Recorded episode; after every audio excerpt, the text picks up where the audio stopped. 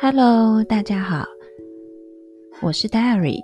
欢迎来到 Diary 预备中。今天我们要预备来聊聊什么呢？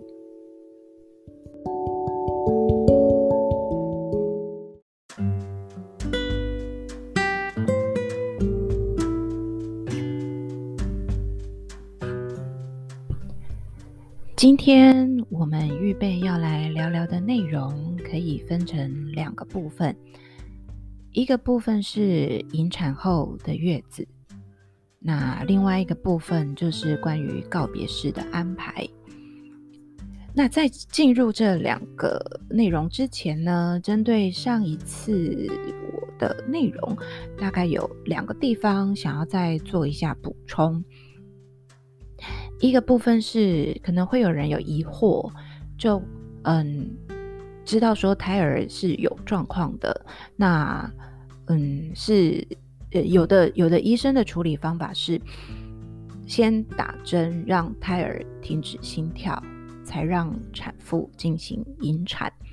所以生出来的 baby 其实就已经是没有心跳了。那另外一个部分的医生，他们比较倾向的就是，嗯，引产就是并没有先打针，所以就是等生产之后，然后生出来的 baby，等他，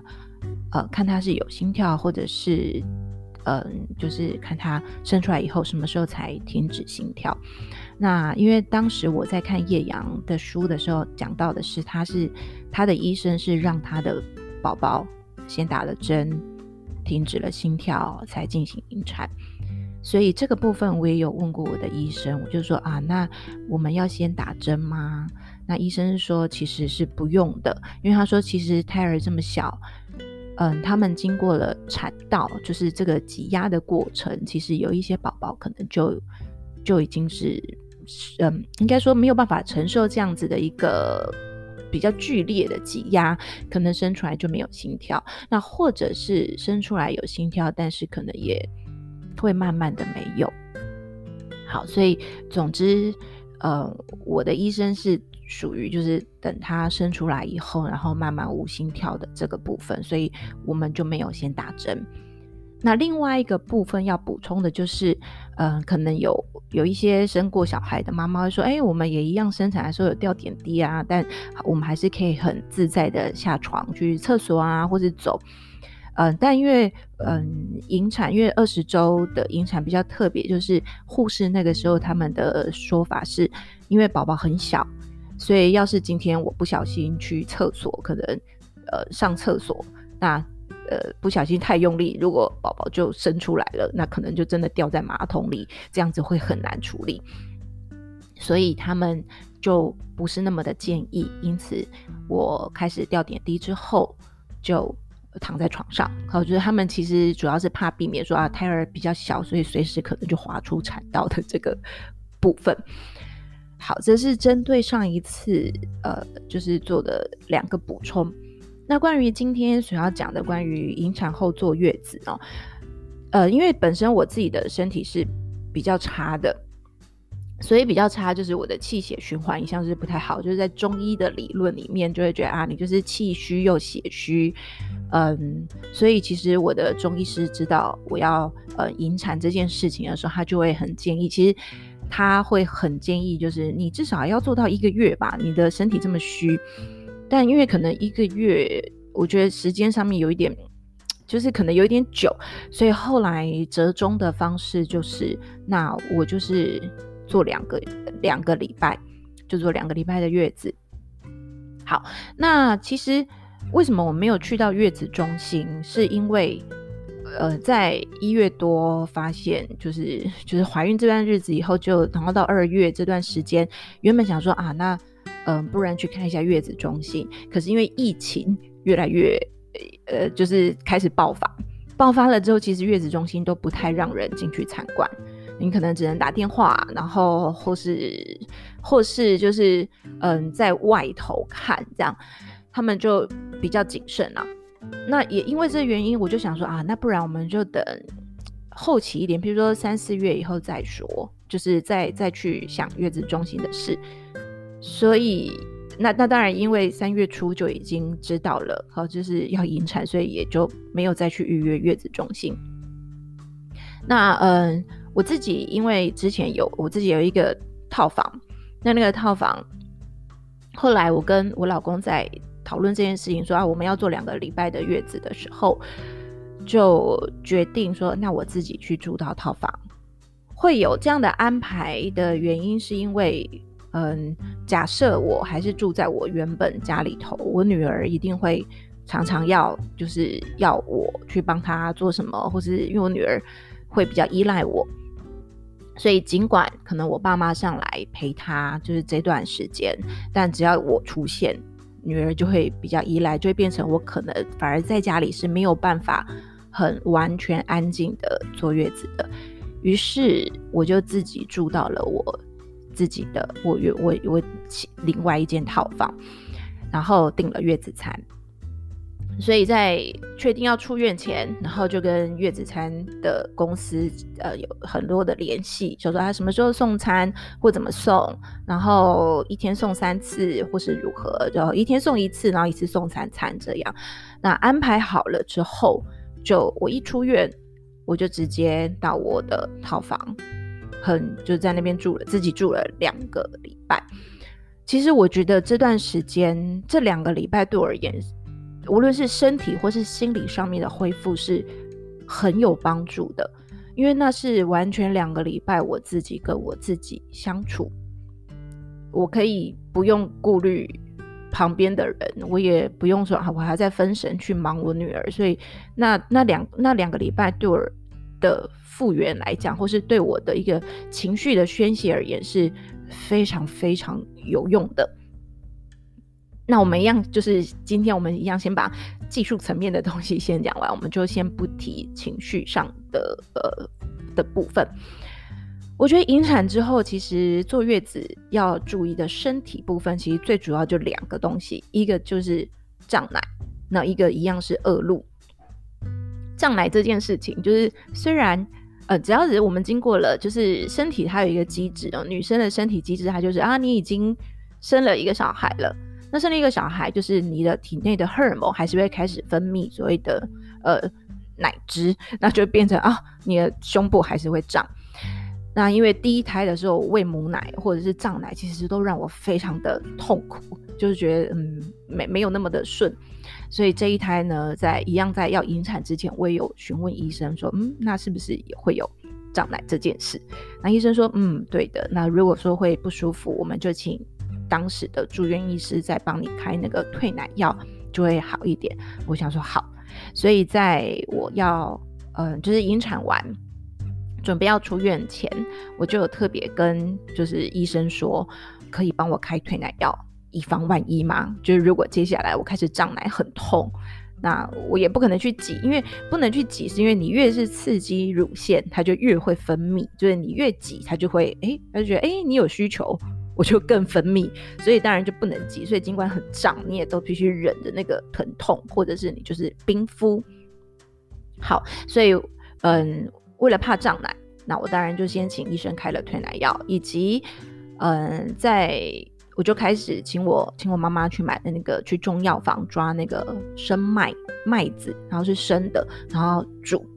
回来煮就变成像生麦水，所以就一直狂灌那个生麦水。那生麦水是比较天然的，它是不比较不像药物呃那么的激烈，所以透过不断的喝生麦水，就等于把它当水在喝，然后呢让身体就是让那个呃乳腺不要一直不断的去分泌。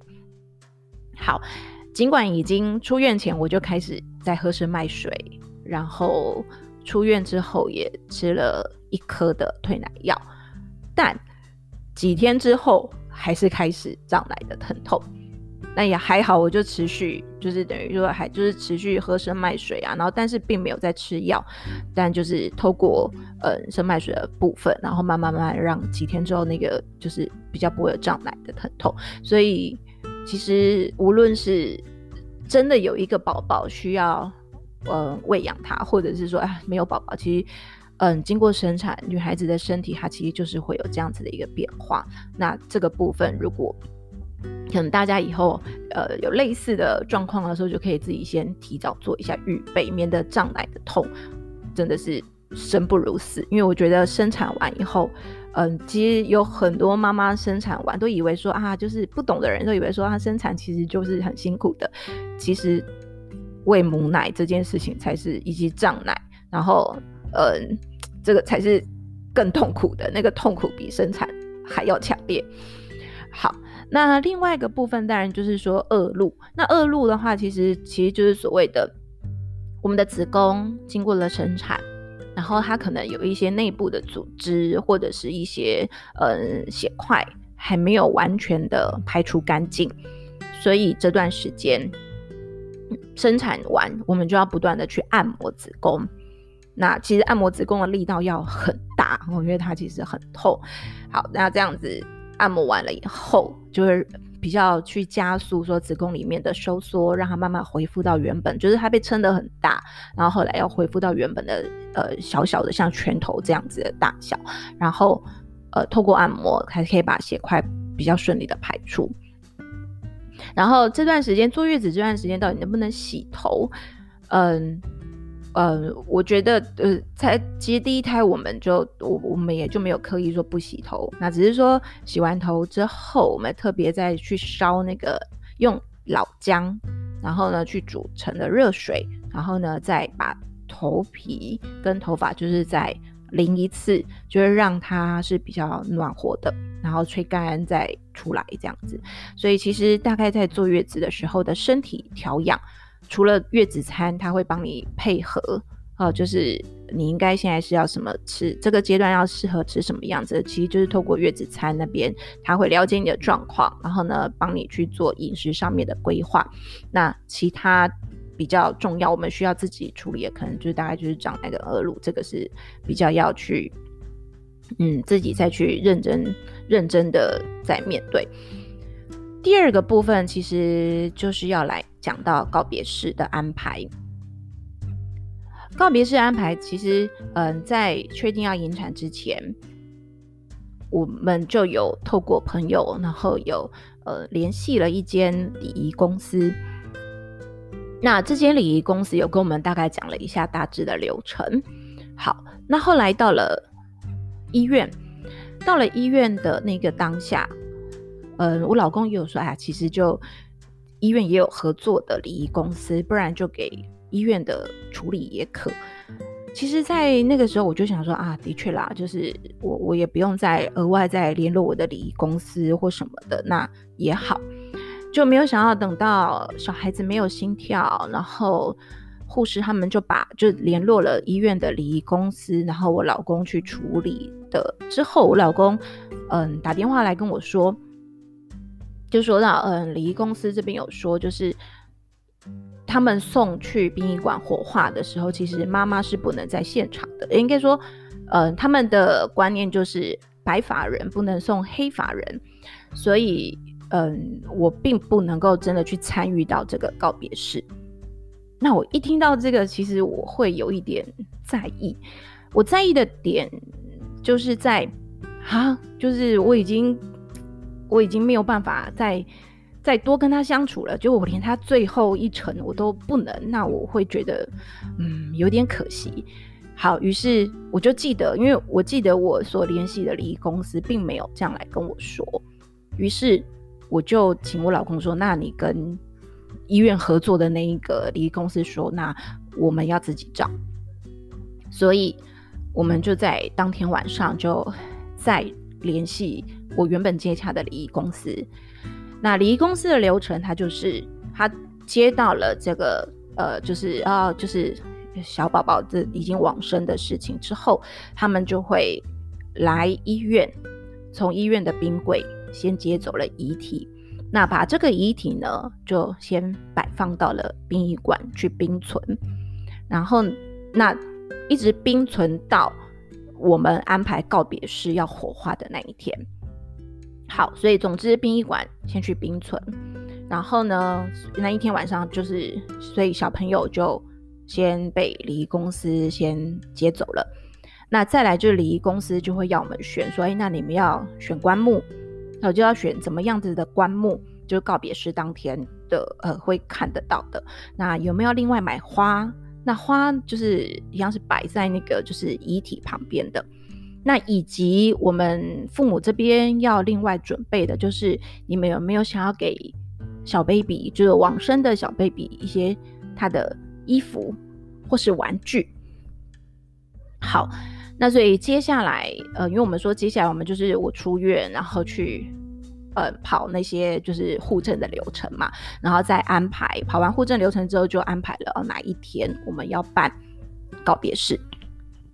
好，那这段时间我老公有回家，那因为我就在套房，所以我就没有特别回去呃遇到我女儿，所以我老公有回去跟我女儿说，呃，你要不要画一张图给弟弟？好，所以就请我女儿也画了一张图。那那一张图其实就是准备要放在灌木里头的。好，所以前置作业大概就是联系礼仪公司，然后做了这些呃这些部分。然后到了我们安排好的，嗯，就是那一天，就是告别式那一天，安排好了告别式那一天，我们就前往了礼仪公司帮我们安排好的那个厅。虽然就是小小一个，好，那因为礼仪公司他他有帮忙安排，有简单的布置，然后有音乐，然后就是有放一个呃棺木，就是外观，就是那个外的，就是应该说就是应该就是棺木的外围，就放在那里。好，然后他就说：“哎，现在你们可以先把你们要给嗯，就是小 baby 的衣服啊、玩具啊，然后什么先铺好在下头，然后好了之后，他们才会去把遗体移过来棺木里头放。那呃，其实我原本以为把遗体移过来棺木里面放的时候，我可能还可以看到它，但其实是没有的啦，因为嗯，在。”在医院那边，他们就是处理的时候，其实他们就已经先把它封起来了，因为它毕竟很小，所以就把它封起来。所以其实从嗯冰柜里面再移出来放到棺木的这个遗体，其实就是一个已经被封起来的纸盒，所以其实是看不到呃小朋友的那个容貌或是躯体的。好，放进来，所以就所谓的入棺。好，那就把它放进来。那嗯，小朋友入关了之后呢，再来就是我们周围再摆上，就是我们有帮他另外买的鲜花，然后再摆上那个花瓣。好，那摆上了花瓣，然后也放上了嗯，我女儿帮弟弟画的那一幅图画，放上去，然后就封关。封关之后，其实嗯，像礼仪公司。的负责人员，他就说：“哎，那你们现在可以看要不要跟小朋友说说话？可是因为这个部分，其实我们都有一点难，在那个当下去把想要的话说出来，所以就只能在心里面去去想。好，那嗯，很感谢礼仪公司的人员，他就带着我们就是祷告，因为我们用的是。”基督徒的一个仪式，所以他就带着我们祷告。于是封棺了之后，我们就在准备前往火化。那因为要去火化，所以要去排那个呃火化的那个排程，就看哎现在是可以的，还是呃要等到什么时间？好，那呃火化，那礼仪公司的人也有跟我们提到，就是因为小朋友太小了。因为就是二十周这么小，所以不会有剪骨，就是基本上烧完就就没了，不会有那个呃，就是我们还有一个剪骨这个仪式没有。其实送进去火化，其实整个流程就结束。好，于是呢，我们在就是要前往火化的过程，我 其实因为我自己参加的丧礼并。不，就是完整参加完的那个丧礼，其实并不多长。然后在那个殡仪馆，你当然会看到很多人，就是呃，就是这样子往生者的的状况。那可能我们比较，我我们当时我并没有看到其他人的，呃，其他有像这样子的状况。那因为可能我们的很小嘛，所以于是我们并不是像人家所谓的抬棺，然后，呃，可能就是嗯四个人这样子去抬，因为我们的就是小小的一个木盒。于是我老公就抱着，就是抱着那个木盒，哦，就是像一个大的。箱子这样子大的箱子，然后呢，就有我还有我父亲，然后我们三个一起前往火化场。那当然，旁人可能看到就觉得，嗯，不知道，就是因为就会知道说啊，里面可能是一个很小的小孩这样子。总之，我们就送去了火化。那火化完就很顺利的，就是嗯，我们去到火化场之后，刚好有一个空档，于是就让他进去，所以我们就完成了这个呃，从入关到火化，嗯、呃，整个告别式就结束。告别式结束之后呢，就是我们去做了一件事情，因为在二殡嘛。所以当时，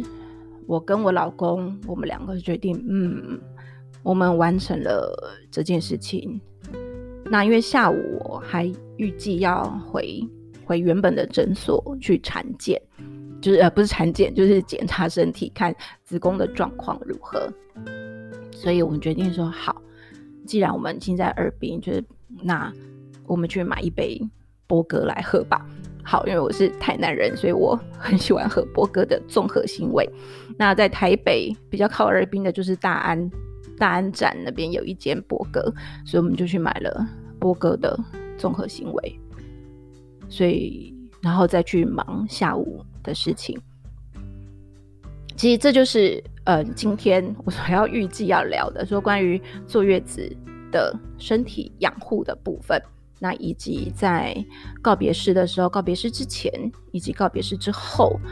我们所要处理的几个部分。嗯，也许接下来我要讲的东西，就是接后面几集要讲，或许就会越来越跟情绪有关的时候，其实我就会有一点，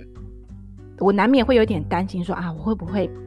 自己的情绪没有控制好，然后可能在录制的过程，声音就会。有一些些的战斗，我很想要避免这个状况，但如果可能之后还是有些部分会有类似的情形的话，那可能，嗯，也许听的人大家就会觉得，嗯，好，大家多忍耐一下。好的，所以这就是我们今天谈的两个部分。那我们下一次再来聊聊。其他，或者是，其他在这这段时间，或是在情绪上面，呃，我所处理或应对的一些事情。那我们今天先到这边。